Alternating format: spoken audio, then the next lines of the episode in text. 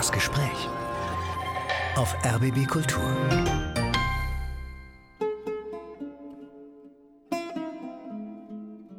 Kampf hat auch so eine Form der Akzeptanz. Krampf ist etwas, das kann ich nicht mehr akzeptieren. Und insofern ist dann auch der Gedankengang gewachsen, okay, Krampf auf Dauer, das bin ich nicht, das will ich nicht sein, das werde ich nie sein. Hierfür brauche ich einen Exitplan, den ich mit der ärztlichen Freitodbegleitung ja habe. Schluss machen können, wenn ich das Gefühl habe, dass das Leben nur noch ein Krampf ist. Obwohl ich so erzogen worden bin, dass nicht ich darüber zu entscheiden habe, wann mein Leben endet, hat dieser Gedanke ehrlich gesagt für mich was Tröstliches oder Befreiendes. Und damit herzlich willkommen. Ich bin Matthias Bertsch und habe dieses Gespräch in Göttingen geführt, bei meinem Gesprächspartner Michael Richter zu Hause. Er plant sich mit Hilfe der Deutschen Gesellschaft für humanes Sterben das Leben zu nehmen, was in Deutschland legal ist, seit das Bundesverfassungsgericht vor drei Jahren das Verbot des assistierten Suizids für verfassungswidrig erklärt hat. Allerdings werden im Bundestag zurzeit Gesetzesentwürfe diskutiert, die das gern wieder rückgängig machen würden. Und weil diese ganzen Fragen um Suizid oder Freitod natürlich von enormer Bedeutung für die Menschen sind, die einem am nächsten stehen, bin ich froh, dass auch seine Frau, Birgit Wallbaum, bei diesem Gespräch nicht nur zuhört. Aber zunächst zu Ihnen, Herr Richter. Ist Ihnen diese Entscheidung, ich werde mir irgendwann das Leben nehmen, leicht gefallen? Leicht gefallen kann man nicht wirklich sagen. Aber ich kann jetzt auch nicht sagen, dass die Entscheidung ausgesprochen schwer ist, aufgrund der Tatsache, dass ich dadurch, dass ich die Entscheidung treffe, behalte ich die Handlungshoheit über mein Leben bzw. die Handlungshoheit über den Zeitpunkt meines Todes. Und ich lasse mich nicht von der Krankheit dominieren. Krankheit, Sie haben multiple Sklerose. Können Sie die vielleicht kurz skizzieren, damit man schon mal einen Eindruck hat, was der Hintergrund ja Ihrer Entscheidung und Ihrer Einstellung ist? Ja, gut, im, im Wesentlichen ist ja, ist ja die Tatsache, dass ich inzwischen auf den Rollstuhl angewiesen bin, dass ich den ganzen Tag im Rollstuhl sitze, dass ich mich nicht selbstständig umsetzen kann auf Toilette oder nicht selbstständig umsetzen kann auf das Bett, dass die Gebrauchsfähigkeit meiner Hände schon eingeschränkt ist.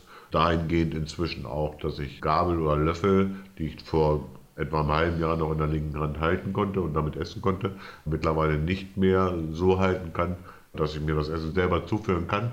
Und insofern lasse ich mich halt füttern durch meine Frau im Wesentlichen. Was halt eindeutig klar ist, ist, ich bin völlig klar im Kopf noch. Gedächtnis, logisches Denken, das funktioniert alles. Nur mein Körper, der versagt halt zunehmend. Und trotzdem stelle ich mir zumindest vor, dass es eine enorme Hürde ist, die Selbstbestimmung auf das eigene Lebensende zu beziehen, weil ja dann die Grundlage für die Selbstbestimmung, nämlich dass ich da bin, wegfällt. Für mich ist das nicht so. Ich habe mein Leben im Wesentlichen immer selbstbestimmt gestaltet. Natürlich gibt es Regeln durch die Gesellschaft, durch das Zusammenleben, welche anderen Beschränkungen, dass man halt körperlich nicht in der Lage ist, ich hatte beispielsweise als Junge die Idee, Flieger zu werden, aber bezogen auf meine Brille und meine Zähne war dann klar, dass das schlussendlich nicht möglich ist. Insofern gibt es Beschränkungen, aber auch die Entscheidung, den Tod freiwillig zu wählen, ist doch ein Höchstmaß an Selbstbestimmung. Mein Empfinden nach, weil ich entscheide, wann mein Leben zu Ende ist. Ich bestimme, wann und wie der Tod mich ereilt. Ich werde nicht ein langwieriges Sterben beispielsweise haben. Und die Tatsache, dass es danach nichts mehr zu bestimmen gibt, ist dann auch nicht beunruhigend. Das ist aber ein Punkt, das weiß ja keiner, ob es danach nichts mehr. Vielleicht kann ich danach ja viel besser und viel mehr bestimmen, weil schlussendlich weiß keiner, was der Tod ist. Nur aus der Betrachtung unseres Lebens heraus. Er ist definitiv die Beendigung unseres jetzigen Lebens. Aber ohne dass ich jetzt irgendwie gläubig an Gott bin, bin ich zu der Erkenntnis gekommen, es kann keiner wissen, was kommt. Es kann keiner wissen, ob nichts kommt, ob das wirklich einfach Schluss ist oder ob an der Stelle vielleicht sogar noch was kommt, in der ich ein viel größeres Maß an Selbstbestimmung habe sogar. Hat das was Tröstliches? Das ist beruhigend, auf jeden Fall. Also Trost ist mir ein bisschen Richtung emotional und da ich mehr so ein sachlich orientierter Mensch bin, würde ich eher sagen beruhigend. Das ist pragmatischer vielleicht. Jetzt sitzt neben Ihnen Ihre Frau, hört aufmerksam zu, also nickt manchmal mit dem Kopf auch dazu. Frau Wallbaum, wie ist es für Sie, das Wissen darum oder die Perspektive, also nicht nur, ich werde meinen Mann verlieren, weil ihn diese Krankheit MS mir wegnehmen wird, sondern ich werde ihn wahrscheinlich auch noch etwas früher verlieren, weil er sagt, ich möchte irgendwann Schluss machen. Ich möchte nicht, dass es nur noch ein, ich liege im Bett und leide und werde quasi, mir wird geholfen. Wie geht es Ihnen damit? Also sagen wir mal so, ich bin mir bewusst, dass ne, er will ja diesen Weg gehen und ich gehe ihn auch mit ihm irgendwie. Ich weiß, dass mir das, glaube ich, dann, wenn es wirklich so weit ist, ziemlich schwer fallen wird, irgendwie ihn auch wirklich gleich gehen zu lassen irgendwie.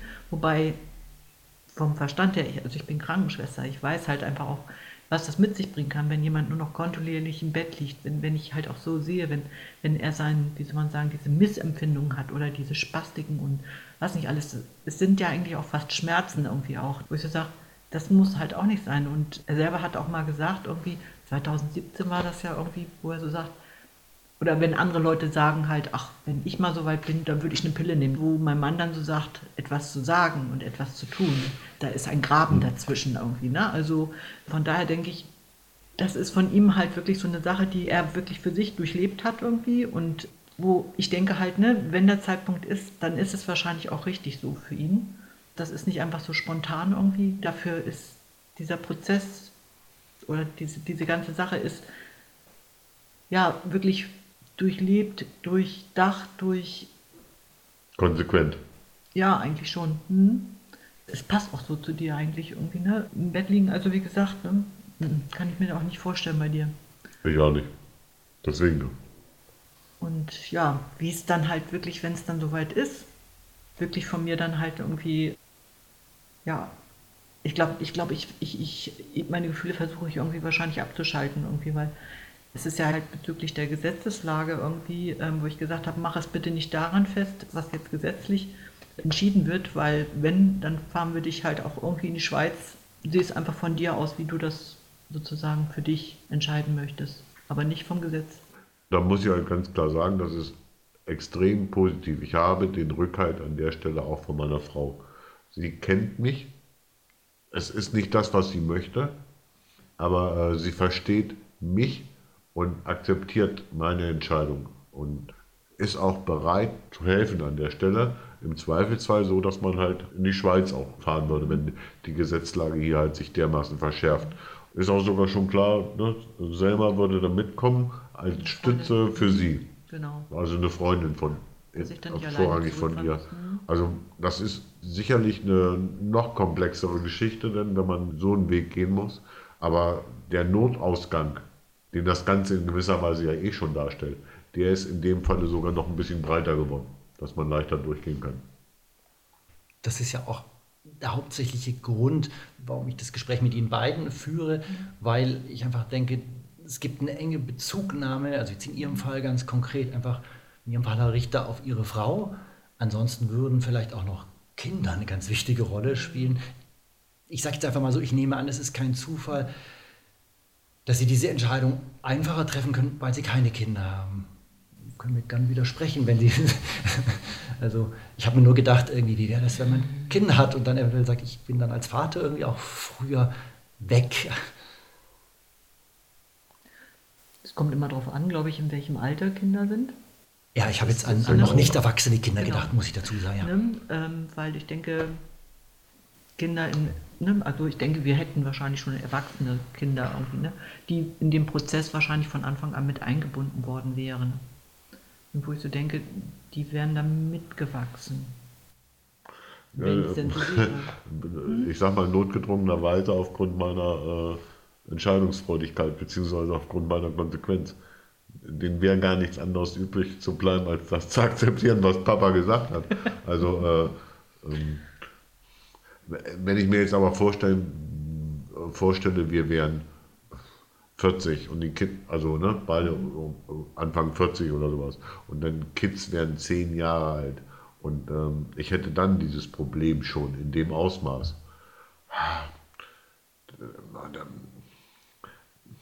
Da würde ich ein Problem bekommen. Also da würde ich mit Sicherheit ein Problem bekommen, weil ich ja dann, also meine Frau dann mit den Kindern alleine lassen würde.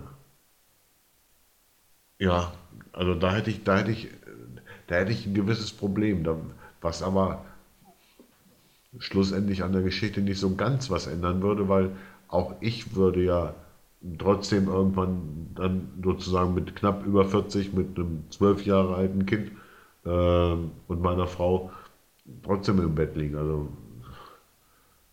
das ist eine ganz schwierige, also, also das ist eine Variante, da habe ich noch nicht drüber nachgedacht. Ähm, da kann man eigentlich nur froh sein, dass es so nicht ist. Weil äh, da kann ich mich auch nicht reinversetzen. Kannst du dich da reinversetzen? Nee, weil Wirklich? wir Nee, sind ne? so auf die, die, diesen, diesen ganzen Werdegang, so wie wir ihn jetzt leben, halt einfach draus, so darauf fixiert, dass das, glaube ich, würde den Rahmen oder das sprengt einfach sozusagen. Ne? Ähm, Also da, da komme ich, bekomme ich wirklich Vorstellungsprobleme. Also ähm, ähm, weil es, es ist im Endeffekt, wie es jetzt ist und äh, innerhalb dieser ähm, Situation sind wir halt, bin ich halt ähm, und diese andere Situation an der Stelle ist zu hypothetisch. Kann mir auch durchaus vorstellen, dass es halt definitiv Leute in dieser Situation gibt, aber wirklich reindenken kann ich mich da nicht. Ja. Sie haben diesen Punkt mit der Konsequenz stark betont vorhin. Also ich, ich bin konsequent. Genau, jetzt lächeln Sie, aber ich auch sagen Ja, ja, so, so nehme ich Sie auch wahr. Wir haben ja vor ein paar Wochen schon mal ein Gespräch geführt. Jetzt die Frage an Sie, Frau Weimann, gibt es da auch so einen Moment, wo Sie sagen, es ist auch manchmal schwer aufzuhalten, dieses Konsequenz bis zum, bis zum, Bis zum Tod. Bis zum Tod oder bis, also vielleicht auch äh, Sturheit ist auch eine Form vielleicht von Konsequenz. Ja, also ich suche jetzt Ja. Begriffe, die vielleicht in diesem Feld in- ähnlich sind. Ist das dann in so einer wichtigen Entscheidung von, ich bin dann mal weg, Verzeihung, wenn ich das so flapsig sage, schwer auszuhalten oder manchmal sehr schwer auszuhalten? dieses Gefühl, ich bin da mal, also dass, dass er dann nicht mehr da ist. oder? Ja, oder die, die, die, bislang ist es ja nur eine perspektivische Befürchtung, und, aber irgendwann wird er ernst machen. Also sagen wir mal so, ähm, ja, also ich, diesbezüglich ähm, habe ich ja auch für mich mal versucht, ein bisschen professionelle Hilfe ja auch schon mal so in Anspruch zu nehmen, wo ich aber gemerkt habe, das zieht mich vollkommen runter. Aber zumindest hat das zur Folge, dass ich halt überlegt habe, was mache ich dann halt einfach für mich irgendwie, wenn er nicht mehr da ist. Also im Kopf ist er ja da. Also ich denke, da wird er ständig mit mir reden. Wahrscheinlich wirst du später auch besser auf mich hören als jetzt. Weil wir uns sehr gut kennen und ich weiß einfach, was er sagen will. ja, genau. Aber was ich dann machen will, also ne, für mich sind Überlegungen, was mache ich dann irgendwie, ne? Wo ich gesagt habe, okay, dann gehe ich den Jakobsweg pilgern oder ich fahre einmal um die Nordsee halt drei Monate lang oder solche Sachen. Einfach raus in die Natur und mich bewegen.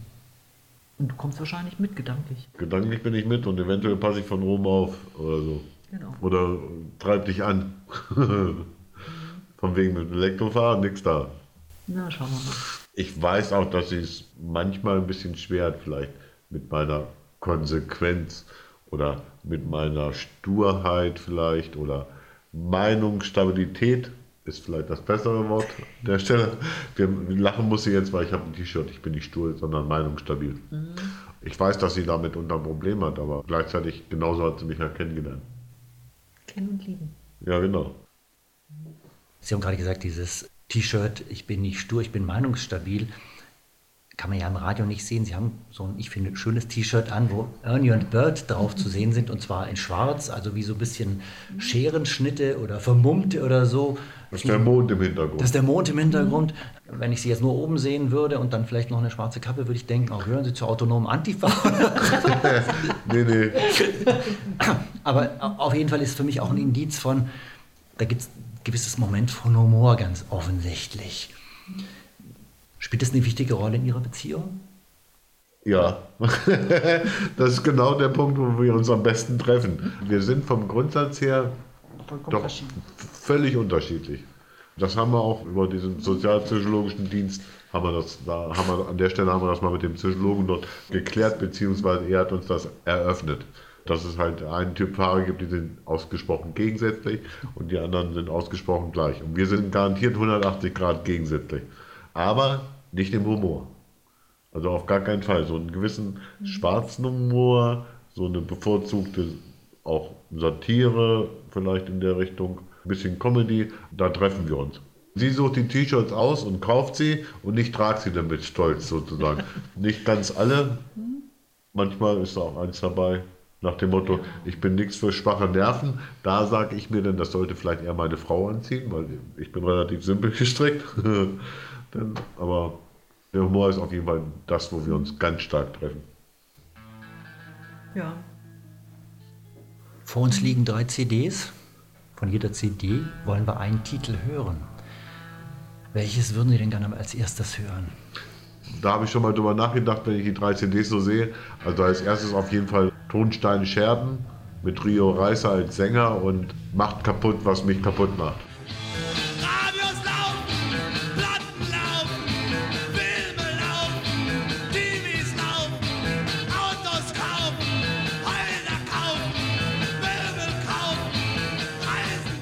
Macht kaputt, was euch kaputt macht. Rio Reise oder Tonsteine Scherben. Sie hören das Gespräch auf RBB Kultur.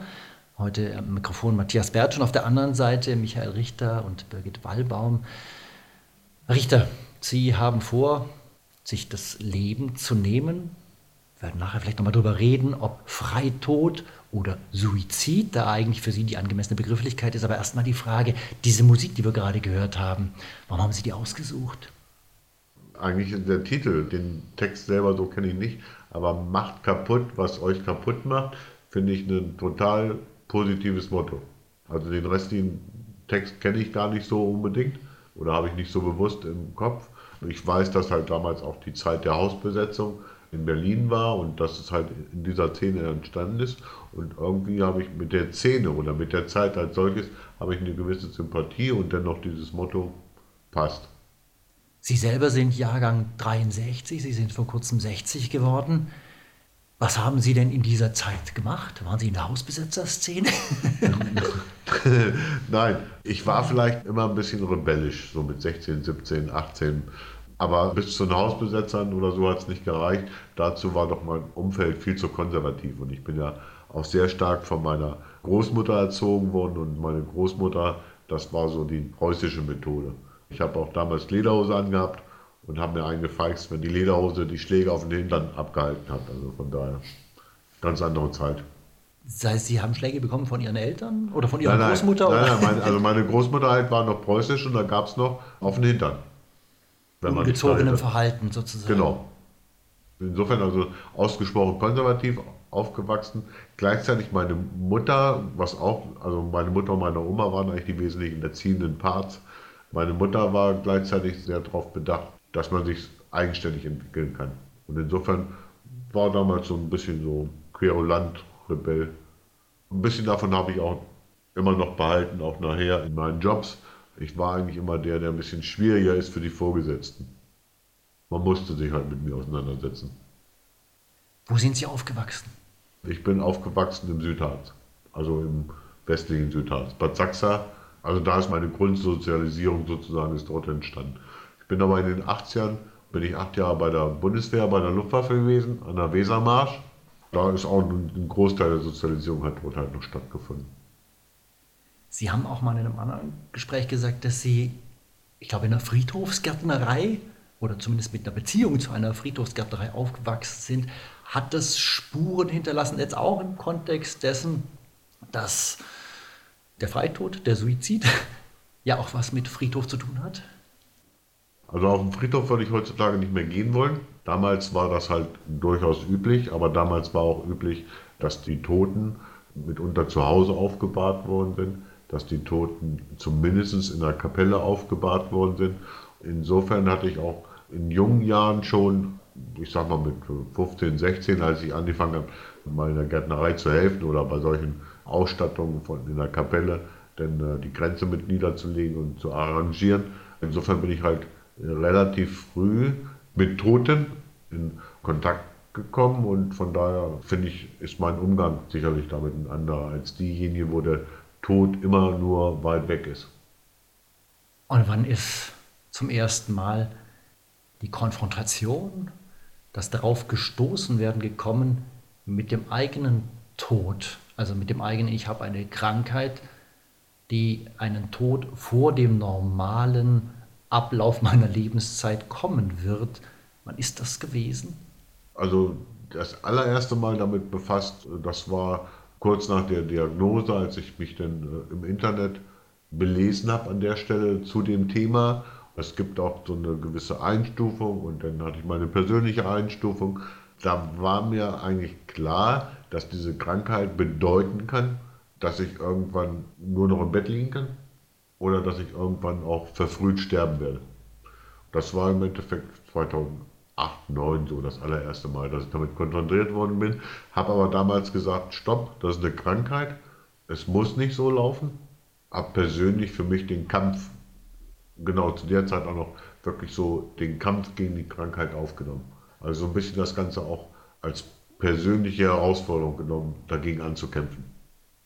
Habe auch damals noch geglaubt, in zehn Jahren gibt es dagegen eventuell ein Medikament, das die Verschlechterung meines persönlichen gesundheitlichen Zustands aufhalten würde. Aber die zehn Jahre sind schon fünf Jahre vorbei und es gibt keine entscheidenden Fortschritte, die in die Richtung gehen. Aus dem Kampf ist dann halt ein Krampf geworden. Genau. Sie haben gerade gesagt, ich weiß nicht, ob man es gut hören konnte, aus dem Kampf ist ein Krampf geworden. Warum oder was, was heißt es? Für meinen Mann halt so, ne? Ich meine, es war eine Herausforderung, also dass er gesagt hat, ne?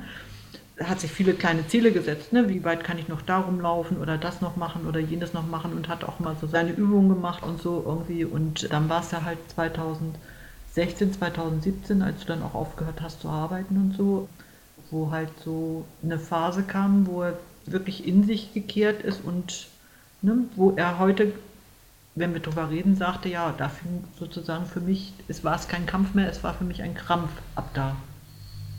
Genau. Sie hat auch gerade genau nochmal richtig gesagt. Ganz im Ursprung war das für mich eine Herausforderung.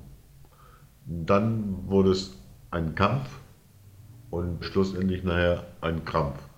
Und selbst über den Krampf bin ich eigentlich schon hinweg, weil ich halt viele Dinge nicht mehr mache, die ich dann damals noch krampfhaft versucht habe zu machen. Was heißt das denn konkret? Er hat sich ja darüber belesen gehabt, schon von Anfang an irgendwie und gesagt, ne, das will ich nicht irgendwann im Bett liegen. Also da gibt es dann halt die Möglichkeit ne, ähm, des, des Freitodes irgendwie. Wie ich ne, gesagt habe, etwas zu sagen und etwas zu tun, da ist ein tiefer Graben dazwischen. Und als das so mit diesem Krampf anfing, da hat sich das, glaube ich, so ein bisschen, wie soll man sagen, verdeutlicht halt, ne? was heißt das jetzt eigentlich Freitod irgendwie, ne? wo kann man das machen oder wer unterstützt einen da irgendwie, dass er sich da noch viel, viel mehr intensiver mit beschäftigt hat und halt auch aufgrund dieser Tatsache dann halt auch Mitglied geworden ist in der Deutschen Gesellschaft für Humane Sterben. Genau, in Zeiten, als ich das noch als Kampf genommen habe, da war das eher noch eine fixe Idee am Horizont.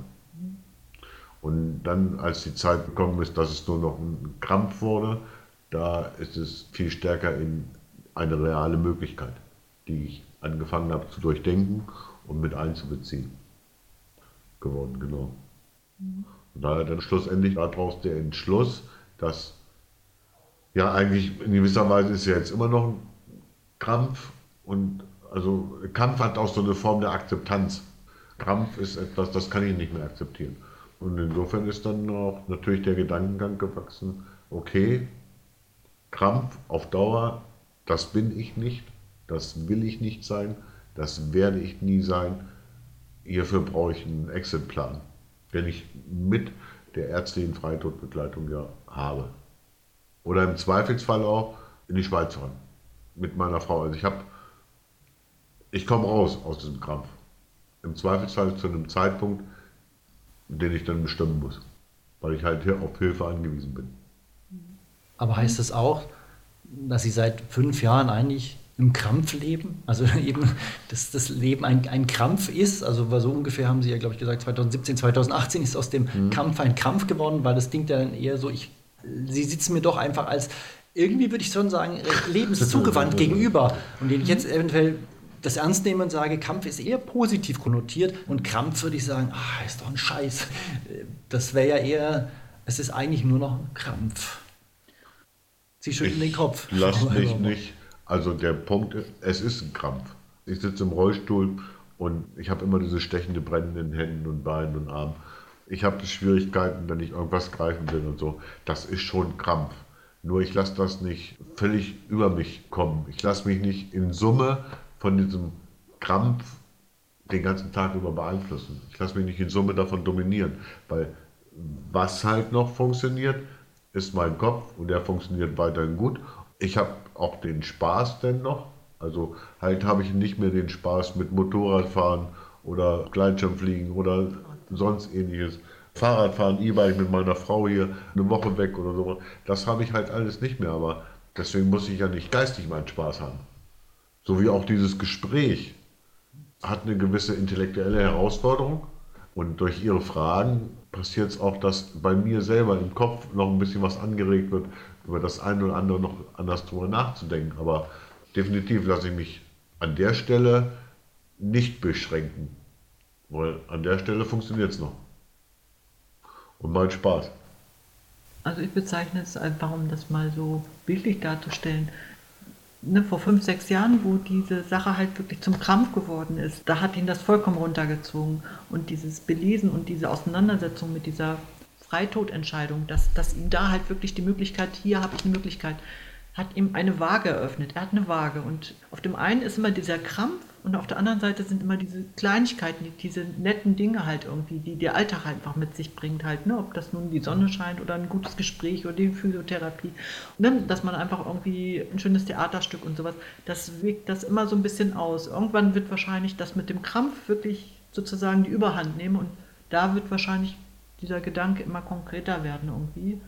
Ja, so, so stelle ich mir das so ein bisschen vor. Irgendwie, ne? Also der Krampf ist nie weg, aber es gibt einfach Dinge, die überwiegen dann halt einfach ein bisschen mehr. Genau, also so kann man es beschreiben. Da wäre ich jetzt nicht drauf gekommen mit der Waage. Ähm, passt. Passt, ne? Passt irgendwie. Also nur weil man morgens mit dem linken Fuß sozusagen aufsteht, muss nicht der ganze Tag schlecht werden. Das ist halt so.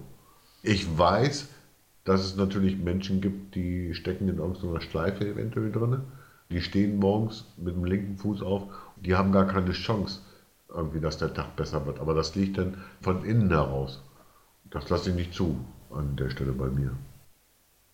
Würden Sie denn sagen, dass vielleicht die Lebenszugewandtheit, dass sich da was grundsätzlich geändert hat? Also im Sinne von, früher war ich ein sehr sonniges Gemüt oder sehr das Leben be- bejahend, begrüßend und durch diesen Krampf, durch dieses Ungleichgewicht auf der Lebenswaage, um Ihr Bild, Frau Walbaum, aufzugreifen, hat sich das total geändert und das ist quasi eher das Negative jetzt im Vordergrund stehen oder das vielleicht auch einfach nüchtern Nee, ähm, ich glaube halt einfach, ne, ähm, momentan das Lebensgefühl halt nicht, ich glaube, das ist immer da. Es ist nur halt, wie viel Gewicht nimmt dieser Krampf immer mehr ein irgendwie, ne? Und wenn wirklich die Tatsache ist, dass man dann wirklich nur noch im Bett liegt, dann ist die Waagschale so schwer, dass das Lebensgefühl, diese Zugewandtheit oder sowas gar nicht mehr so richtig zum Tragen kommt, weil das so von dieser Schwere dieses Krampfes sozusagen erdrückt wird. Also ich, Irgendwie nicht. ich bin auch ganz klar immer noch lebensbejahend. Ja, immer. Und ich werde dieses Lebensbejahen ja, bis zum Schluss haben sozusagen. denke also, auch. also selbst wenn dann der Punkt da ist, dass ich für mich den Schalter umlege, deswegen bin ich ja immer noch lebensbejahend. Also ich will mich von dem Negativen einfach nicht dominieren lassen. Und insofern, also lebensbejahend bin ich immer noch. Mhm. Ich bin kein Miesepeter deswegen jetzt geworden. Ich habe manchmal den einen oder anderen Tag, wo ich einfach meine Ruhe haben will. Die Tage tauchen immer mal auf, wenn irgendwas nicht so ganz passend gelaufen ist, wie mit meinem Rollstuhl, weil der dann wieder kaputt ist, dann ist es so eine gewisse Frustration in die Richtung geht's, dass ich das halt nicht mehr selber mich drum kümmern kann. Dass ich das halt nicht mehr selber machen kann, erledigen kann. Da taucht es ja mal auf, dass ich dann mal, aber deswegen bin ich grundsätzlich ja lebensbejahend. Auf jeden Fall. Ich glaube, das wirst du auch wirklich bis zum Schluss sein. Klar, Ja. gibt ja keinen Grund, äh, nö. Also, das müsste man mir erstmal austreiben versuchen, ne? ne. Aber ist die Entscheidung, Jetzt reicht's. Jetzt ist der Zeitpunkt, und das ist ja zentral, über den ich entscheide, wann Schluss ist. Ist das nicht ein, dann bin ich nicht mehr lebensbejahend. Nee. Eigentlich will ich mir nur das Sterben aufsparen oder ersparen. Meine Zielsetzung ist es dann im Prinzip von lebensbejahend in den Tod zu gehen. Das heißt, ich habe gar keine Zeit dazwischen, das Lebensbejahende abzulegen. Bis Ultimo. Ich bin lebensbejahend bis Ultimo, bis ich den Schalter umlege, denke ich. Also es gibt schon komplizierte Fragen. Ähm, aber definitiv lebensbejahend bis zum Schluss. Und eben sterben, aufsparen, also ersparen. Hier ist der Leben, im nächsten Moment ist der Tod. Sie haben vor kurzem auch mit einem Regisseur beim Deutschen Theater in Göttingen gesprochen. Der macht ein Stück, das heißt, wir müssen über das Sterben reden. Da ist das Sterben aber dann da. Und der hat ja mit Ihnen auch gesprochen, weil Sie eben da nicht irgendwie nur kluge Dinge zu sagen haben, wie vielleicht so mancher Philosoph, Akademiker, Ethikexperte, sondern weil das für Sie existenziell eine Frage ist. Da kommt das Sterben aber dann doch rein. Also da ist es quasi nicht ausgespart und quasi vom Leben in den Tod gesprungen, sondern genau diesen Übergang zum Thema gemacht, würde ich jetzt so verstehen, bei diesem Titel, wir müssen über das Sterben reden. Das heißt ja nicht, wir müssen über den Tod reden. Da kommt dieses Thema, wo wir beide immer irgendwie so ein bisschen kontrovers diskutieren. Für mich ist Sterben ein Prozess und der Tod ist ein Zustand. Bei dir ist es umgekehrt, ne? Das Sterben ist ein Zustand und der Tod ist ein Prozess. So in der Art haben wir uns mal darüber diskutiert. Ja. Ja. Aber unabhängig davon, ob, der, ob das Sterben jetzt ein Prozess oder ein Zustand ist, es ist der Übergang zwischen Leben und Tod. Wobei, was du vorhin sagtest, also das Sterben beginnt ja im Prinzip mit der Geburt. Insofern ist es schwierig. Aber der Titel für mich ist an der Stelle viel entscheidender. Also die, die Begrifflichkeiten ist sowieso immer. Es gibt Suizid, es gibt Freitod. Ich weiß gar nicht, manchmal gibt es auch Spitzfindigkeiten, rechtlich insbesondere, was, was jetzt ist. Und insofern betrachte ich das Stück, wir müssen über das Sterben reden, könnte auch heißen, wir müssen über den Tod reden. Weil Sterben bedingt ja schlussendlich den Tod. Und bedingt natürlich auch das vorher das Leben.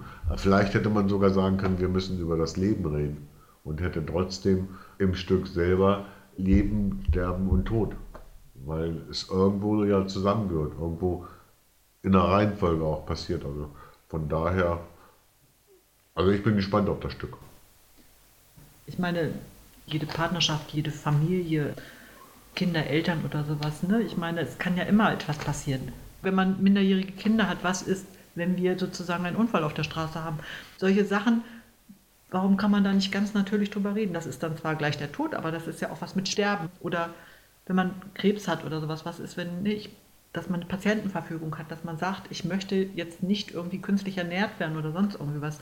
Das ist ja nicht in dem Moment halt, ne, wo man kurz davor steht, eine Magensonde zu bekommen, sondern das sind Dinge, die man halt einfach schon vorher verfügt, niederschreibt. Was wünsche ich mir, was möchte ich sozusagen haben irgendwie. Also von daher ist das doch eigentlich etwas ganz Natürliches, worüber eigentlich jeder reden kann. Viele sagen halt, ne, ich möchte einfach nur umfallen, abends ins Bett gehen und nicht wieder aufwachen. Sterben hat ja auch was mit Abschied nehmen, mit nicht mehr da sein irgendwie zu tun. Es wird in unserer Gesellschaft in den letzten Jahrzehnten, das ist so, es ist verdrängt worden. Es wird so dargestellt, auch die Medizin hat sich über die letzten Jahrzehnte so dargestellt. Wir kriegen das alles im Griff. Jetzt auch bezogen auf das Sterben. Dann gibt es Palliativmediziner, die sagen, wir kriegen das mit den Schmerzen alles im Griff. Ich weiß nicht, ob das der richtige Weg ist. Also ich persönlich halte ihn nicht für den richtigen Weg. Ich persönlich sage, Sterben gehört zu dieser gesamten Existenz, zu der gesamten Gesellschaft dazu.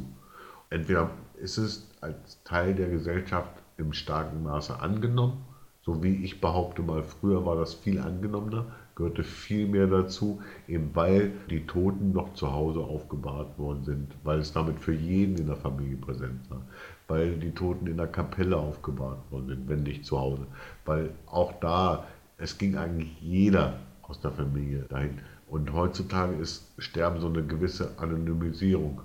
50 Prozent sterben halt in Krankenhäusern. Wenn sie zu Hause sterben, dann werden sie nachts im Dunkeln abgeholt aus Genau, Haus, also von zu Hause. und- und- Wann hat man mal, ne, haben wir uns darüber letztens unterhalten, man Genau. hat das letzte Mal einen Leichenwagen durch die Stadt fahren sehen. Früher war das doch so ein Ja. schwarzes Auto, ne? Gang und gäbe, das sieht man gar nicht mehr.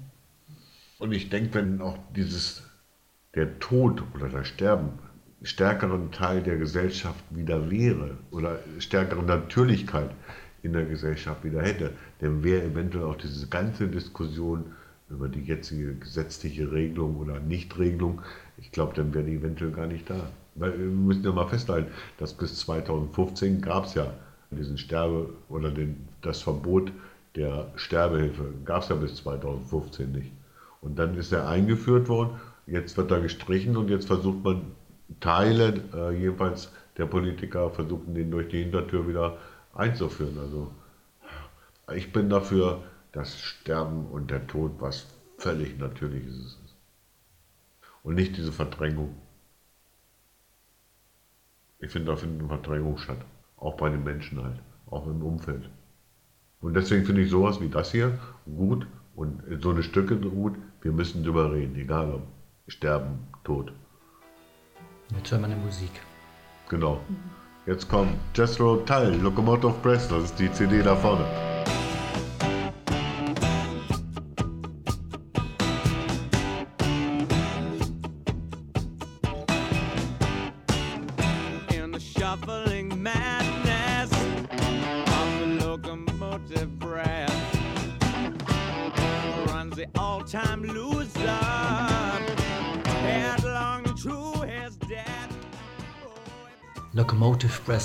Jethro Tull. Sie hören das Gespräch auf RBB Kultur heute mit Birgit Wallbaum und Michael Richter. Herr Richter, Sie haben sich entschieden, jetzt kommt für den assistierten Suizid, für den Freitod. Was ist für Sie da eigentlich die richtige Begrifflichkeit? Also für mich ist definitiv die richtige Begrifflichkeit der ärztlich begleitete Freitod. Es ist frei wie freiwillig und der Tod selber nichts für mich Erschreckendes. Und ansonsten der ärztlich assistierte Suizid, das klingt so ein bisschen technokratisch einerseits. Andererseits bin ich so sozialisiert, dass Suizid für mich Selbstmord bedeutet.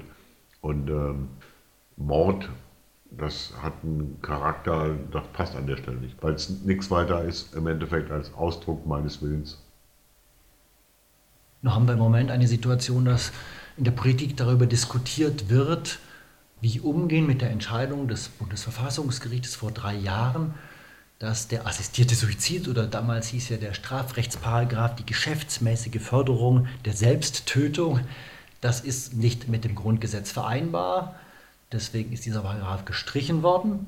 Und jetzt wird darüber diskutiert, aber wir brauchen eine neue gesetzliche Grundlage. Und diese Diskussion wird dominiert von dem Gedanken der Suizidprävention. Wir müssen Suizid verhindern. Also das ist, glaube ich, kann man schon so sagen. Wie geht es Ihnen mit den Vorschlägen, die da im Parlament die Runde machen? Auch die Deutsche Gesellschaft Humane Sterben sagt ja derzeit und zu Recht, äh, es ist eigentlich keine gesetzliche Regelung notwendig. Punkt. Damit könnte man das im Prinzip erstmal belassen. Es war bis 2015 keine gesetzliche Regelung. Wir brauchen jetzt auch nicht ein Anti-Sterbehilfegesetz 2.0 oder sowas ähnliches. Aber ähm, die Politik fühlt sich nun mal genötigt, da an der Stelle gesetzgeberisch tätig zu werden. Da gibt es ja drei Vorschläge, wobei einen sehr strikten Vorschlag. Es kommt aus Richtung des Lars Castellucci, ein SPD-Abgeordneter. Der ist wirklich wieder so, dass es den Leuten massiv erschwert wird, eigentlich ihrem freien Willen zu folgen und sich Hilfe zu holen. Und die anderen beiden Vorschläge, die haben natürlich auch gewisse Beschränkungen. Ich persönlich an der Stelle erachte die Beschränkung wie ergebnisoffenes Gespräch allerdings für machbar. Ja, damit kann ich sozusagen leben, wo es eigentlich um den Tod geht, aber das wäre möglich meinerseits. Also quasi, dass es ein Beratungsgespräch geben soll, was ergebnisoffen ist, bevor jemand wie Sie dann die Möglichkeit äh, der ja, ärztlichen Unterstützung bei der Umsetzung des Freitods bekommt. Genau, also für mich an der Stelle, das Entscheidende ist, es ist dann halt möglich. Und es ist dann halt möglich, im Zweifelsfall auch relativ schnell, weil es gibt ja nicht nur so Leute wie mich, sondern es gibt ja Leute, da ist es wirklich ausgesprochen dringend. die sozusagen vor der Entscheidung stehen, die nächsten sechs Monate unter Schmerzen sterben oder eventuell jetzt den Weg gehen und eine, eine Abkürzung im Endeffekt nehmen. Für mich selbst ist das ja alles noch verhältnismäßig zeitlich planbar und auch erträglich. Aber für andere Leute muss es halt die Möglichkeit geben, relativ schnell und relativ einfach an die Möglichkeit zu kommen, sich helfen zu lassen. Es gibt viele Bedenken gegenüber einer Liberalisierung, die gehen in die Richtung, es könnte ein gesellschaftlicher Druck entstehen, dass Menschen, die krank sind, Menschen, die alt sind, zunehmend sich einer Stimmung ausgesetzt sehen, wo so klar ist, du kannst doch nicht mehr so richtig, du bist doch für die Gesellschaft, für deine Familie eine Last. Jetzt nimm doch dieses Angebot eines Mittels, wo du dann einschläfst und dann ist Ruhe und du bist keine Belastung mehr, dass das subtil um sich greifen könnte und die Menschen dann aber auch unter Druck setzt. Können Sie das verstehen? Also ich persönlich würde mich auf diese Art und Weise auf gar keinen Fall unter Druck setzen lassen. Ich kann nachvollziehen, dass das mitunter auftauchen kann. Selbst unter den gegenwärtigen Bedingungen ohne Gesetzgebung weiß ich, dass die Teams von der DGAS ausgesprochen verantwortungsvoll damit umgehen und dass in 99 von 100 Fällen, würde ich mal sagen, sowas allein dort schon aussortiert wird, also auch jetzt aussortiert wird. Ich sage mal, den 1% der Fälle, in denen man das vielleicht nicht erkennt, dass das so ist, dass im Prinzip die, ich sage mal überspitzt, die Familie sagt, Opa muss weg, das wird passieren. Es gibt immer jemanden, der hinten runterfällt. Aber deswegen kann ich jetzt halt nicht verhindern, dass grundsätzlich keine Möglichkeit besteht für genau die 99 anderen, die einfach unter ihren Schmerzen gegebenenfalls, unter ihrer Situation massiv leiden. Und Suizidprävention, da weiß ich ehrlich gesagt gar nicht, wie man das in Gesetz packen will oder ob man das überhaupt in Gesetz packen kann. Denn die, ich sag mal, Suizid aus dem Affekt heraus, der 18-Jährige oder so oder 16-Jährige oder 20-Jährige, der Liebeskummer hat, so jemand wird auch jetzt bei dem DGS-Team aussortiert. So jemand hätte gar keine Chance an der Stelle.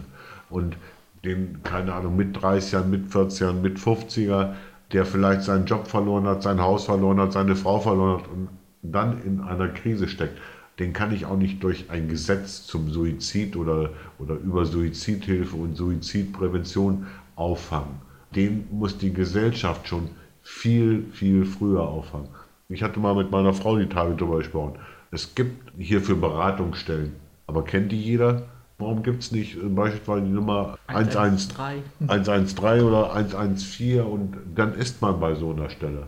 Oder eben ein kompletter gesellschaftlicher Wandel, der sowas gar nicht zulässt, dass das gar nicht in den Gedanken eines Menschen, der in solche Situationen kommt, drin ist, Suizid. Und wie gesagt, diese Suizide aus dem Affekt heraus, die wird man nicht verhindern können. Und die anderen kann man jetzt schon egal ob DGS oder ich unterstelle auch mal, dass Dignitas oder Exit in der Schweiz, wie auch immer, die sortieren diese Menschen raus, weil die Verantwortung ist dann doch ein wenig zu groß. Also da würde ich behaupten, da gehört schon kriminelle Energie zu, wenn man diesen Menschen dann äh, weiterhelfen würde. Bei den Gesetzentwürfen steht meistens explizit auch drin, Suizid soll nicht zur Normalität werden das, was Sie jetzt machen, auch wenn Sie sagen, das ist Freitod, das ist kein Suizid, würden Sie sagen, doch über meinen Fall wäre so ein Beispiel von, dann ist das eine Normalität, weil für mich ist das normal. Und diese Form von Normalität möchte ich auch als Normalität verstanden wissen und nicht als, das ist doch nicht normal, was du jetzt machst. Oder sind das verschiedene Kontexte? Deswegen ist das eine, es soll natürlich nicht normal sein, dass sich Menschen umbringen oder den Freitod suchen. Aber auf der anderen Seite gibt es einen anderen Kontext, und da ist das durchaus was, wo man sagt, warum soll es denn nicht normal sein? Ich würde das als Ausdruck meiner Freiheit und meiner Selbstbestimmung empfinden, dass ich diesen Weg gehen kann ohne Hürden. Und insofern finde ich das völlig normal. Weil schlussendlich finde ich ja auch meinen Gedankengang, das Sterben abzukürzen, als völlig normal. Also ich habe da kein Schuldgefühl niemandem gegenüber, also weder meiner Frau noch Bekannten noch der Gesellschaft noch mir selbst. Da habe ich keinerlei Schuldgefühl und insofern ist das für mich auch eine gewisse Normalität. Weil der Tod gehört irgendwann dazu. Frau Weinbaum, können Sie sich vorstellen, dass es dann doch für Sie vielleicht der falsche Zeitpunkt ist, auch wenn Sie prinzipiell sagen, ich gehe da mit, Wie der falsche Zeitpunkt. dass er, wenn er dann sagt, für mich ist es jetzt, soweit es reicht, aber dass Sie dann sagen, ich weiß, dass du das prinzipiell machen wolltest, aber doch bitte noch nicht Also jetzt. dafür sind wir den Weg eigentlich schon zu lange gemeinsam jetzt gegangen irgendwie, dass ich einfach weiß, ne, es gibt immer mal wieder tiefe Phasen oder sowas, aber wenn er wirklich sagen, ne, wenn du dann sagen würdest, ich will nicht mehr, ich bin müde oder ne, ähm, Schluss jetzt. dann ist das schon richtig von seiner Seite her. Das ist nicht einfach so, wie soll man sagen, dahergesagt, sondern das ist dann auch wirklich gut überlegt irgendwie. Und es ist ja auch so, wenn er jetzt so sagt, ne, jetzt reicht's oder sowas, brauchst du auch trotzdem noch immer seine Zeit, ne? Mit dem Anwalt, mit dem Arzt und solche Sachen so irgendwie, ne? Also eigentlich hast du schon vor zwei Jahren gesagt, noch einen Winter will ich nicht irgendwie. Weiß ich nicht. Also weiß ich nicht. Habe ich schon gesagt, will ich nicht, weiß ich nicht. Also weiß ich jetzt nicht mehr. Ne, ähm, dass es immer noch so Dinge gibt, die ihm gefallen und die die Waagschale sozusagen Genau. nimmt. Einmal der Krampf und dann die Lebens, ähm, Das Lebensgefühl. Das Lebensgefühl, Lebens, ne, dass dann doch das Lebensgefühl halt ja. einfach noch überwiegt. Ich hoffe halt einfach, dass das noch lange vorhält irgendwie, aber ich kann es nicht beeinflussen. Das weiß ich halt auch. Für mich selbst ist auch so ein bisschen wieder Ritt auf Messerscheibe, das Ganze. Also nächsten Winter, ich kann mir den nächsten Winter nicht vorstellen. Aber den nächsten Winter muss ich natürlich irgendwann entscheiden. Weil sonst ist Winter und äh, ich weiß es nicht. Ich weiß nicht, wann es genau wie kommt. Ich weiß aber, dass ich halt irgendwann sagen werde, okay, an der Stelle geht es nicht mehr weiter. Wie sich das denn nachher noch gestaltet bezüglich des Ablaufs, hängt natürlich auch davon ab, was jetzt entschieden wird. Es ist ja so, die Grobplanung ist wohl die zweite und dritte Lesung äh, dieser Gesetzgebung bis Sommerpause. Ich weiß nicht, inwiefern der Bundesrat noch involviert werden muss. Von daher würde das ja eventuell eine neue Schwierigkeit bedeuten. Weil es vielleicht irgendwelche Restriktionen oder Strafgesetzeinschränkungen gäbe, wo dann klar ist, die DGHS, mit der Sie das planen, kann das gar nicht oder Sie können es nicht so mit der machen, sondern Sie müssten vielleicht auf die Option Schweiz oder sowas zugreifen. Genau. Und das macht natürlich wieder noch ein bisschen komplizierter, wobei da habe ich ja zum Glück ja sozusagen die Rückendeckung oder die Akzeptanz durch meine Frau und ich weiß, dass die Bekannte dann auf jeden Fall mitkommen wird und dann ist sie auf dem sicheren Weg. Genau genommen ist mir das natürlich irgendwo schon ein bisschen zu viel Fremdeinfluss. Mir persönlich wäre es natürlich lieber, ich bin völlig eigenständig und bin auf niemanden angewiesen, muss mit niemandem einen Termin machen. Das wäre natürlich besser, aber gut. Insofern ist es der Notausgang im Notausgang. Das wollte ich eigentlich vorhin schon sagen. Eigentlich ist es die Sache, ne, richtig freiwillig wäre es eigentlich für dich nur, wenn du sozusagen deine Kapsel irgendwo im Nachtschrank hättest und sagen würdest, irgendwie, ne, die habe ich. Und wenn es dann soweit ist, dann nehme ich sie mir und dann fahre ich irgendwo hin, wo schön ist irgendwie und schmeiße sie mir ein irgendwie. Ne? Das wäre eigentlich sozusagen sein Gedankengang, wie er sich das so vorstellen könnte, würde und am liebsten sozusagen hätte, weil ich meine, es ist ja gut, dass es das gibt, die Deutsche Gesellschaft für Humane Sterben und dass das sozusagen von denen eingeleitet wird, dass es ärztlich und diesen Weg geht. Aber man muss ja richtig Termin machen, ne? also ne? ein Termin zum Sterben. Genau, Termin für den, mit dem Tod. Ja, ein Termin Also mit dem eigentlich- Tod sozusagen. Und ne, das ist dann nicht vollkommen frei, eine freie Entscheidung. Genau. Weil, Na, ne? die, die Entscheidung ist schon frei, Ja, aber gut. es hat nicht dieses Ausmaß an Selbstständigkeit, was ich eigentlich so wie ich gelebt habe und wie ich es eigentlich gewohnt bin, so wie ich es eigentlich gerne haben würde. Das geht halt nicht. Also ich kann dann nur sagen, also es gibt so Momente manchmal, wo ich dann sage, das wäre ein guter Zeitpunkt zum Sterben. ein guter Und- Tag zum Sterben. Genau, ein guter Tag zum Sterben. Letztes Jahr hatte ich das zweimal, dieses Jahr hatte ich das in Teilen vielleicht einmal, wo ich einfach so aus einem total positiven Gefühl heraus sagen würde, okay, das passt. Ihre starke Betonung von Selbstbestimmung betrifft die auch, wenn ich dann gehe, dann möchte ich so gehen, also im Sinne vielleicht jetzt eines, ich möchte gerne den Abschied so und so vollziehen, also bis hin zu, ich möchte gerne eine bestimmte Musik hören, ich möchte gerne an einem bestimmten Ort sein, ich möchte gerne, dass danach das und das passiert. Vielleicht so ein Moment von Kontrolle darüber zu haben. Naja gut, die Handlungshoheit liegt ja schlussendlich bei mir. Also irgendwas werde ich haben, wo ich den Griff umlegen muss. Den Ort Das geht natürlich nicht. Ich glaube nicht, dass ich mit denen irgendwo in den Wald fahren kann. Das wäre eine Störung der öffentlichen Ruhe oder so ähnlich. Da kriegst du noch einen Strafantrag. Das Einzige, was halt an der Stelle ist, ich will auf jeden Fall, ähm, also wir haben uns schon einen Baum gekauft für später in Friedwald halt. Und ich habe schon auch festgelegt, die eine Musik soll dann laufen und die Musik von Electric Light Orchestra, Mr. Blue Sky, die würde ich dann auch gerne hören wollen, wenn ich den Hahn aufdrehe. Also mehr Gestaltungsmöglichkeit hat man halt an der Stelle auch nicht. Weil wenn es nach mir ginge, dann wäre auch nicht so wie sowas, dass man naja, die Polizei rufen muss und dann, weil irgendwann kriegt meine Frau dann auch ein Schreiben, das Verfahren gegen sie wurde eingestellt wahrscheinlich. Einfach aus Mangel öffentlichen Interesse. Und da wird es mir dann ein bisschen ach, zu regulativ, zu bürokratisch, also das muss nicht sein.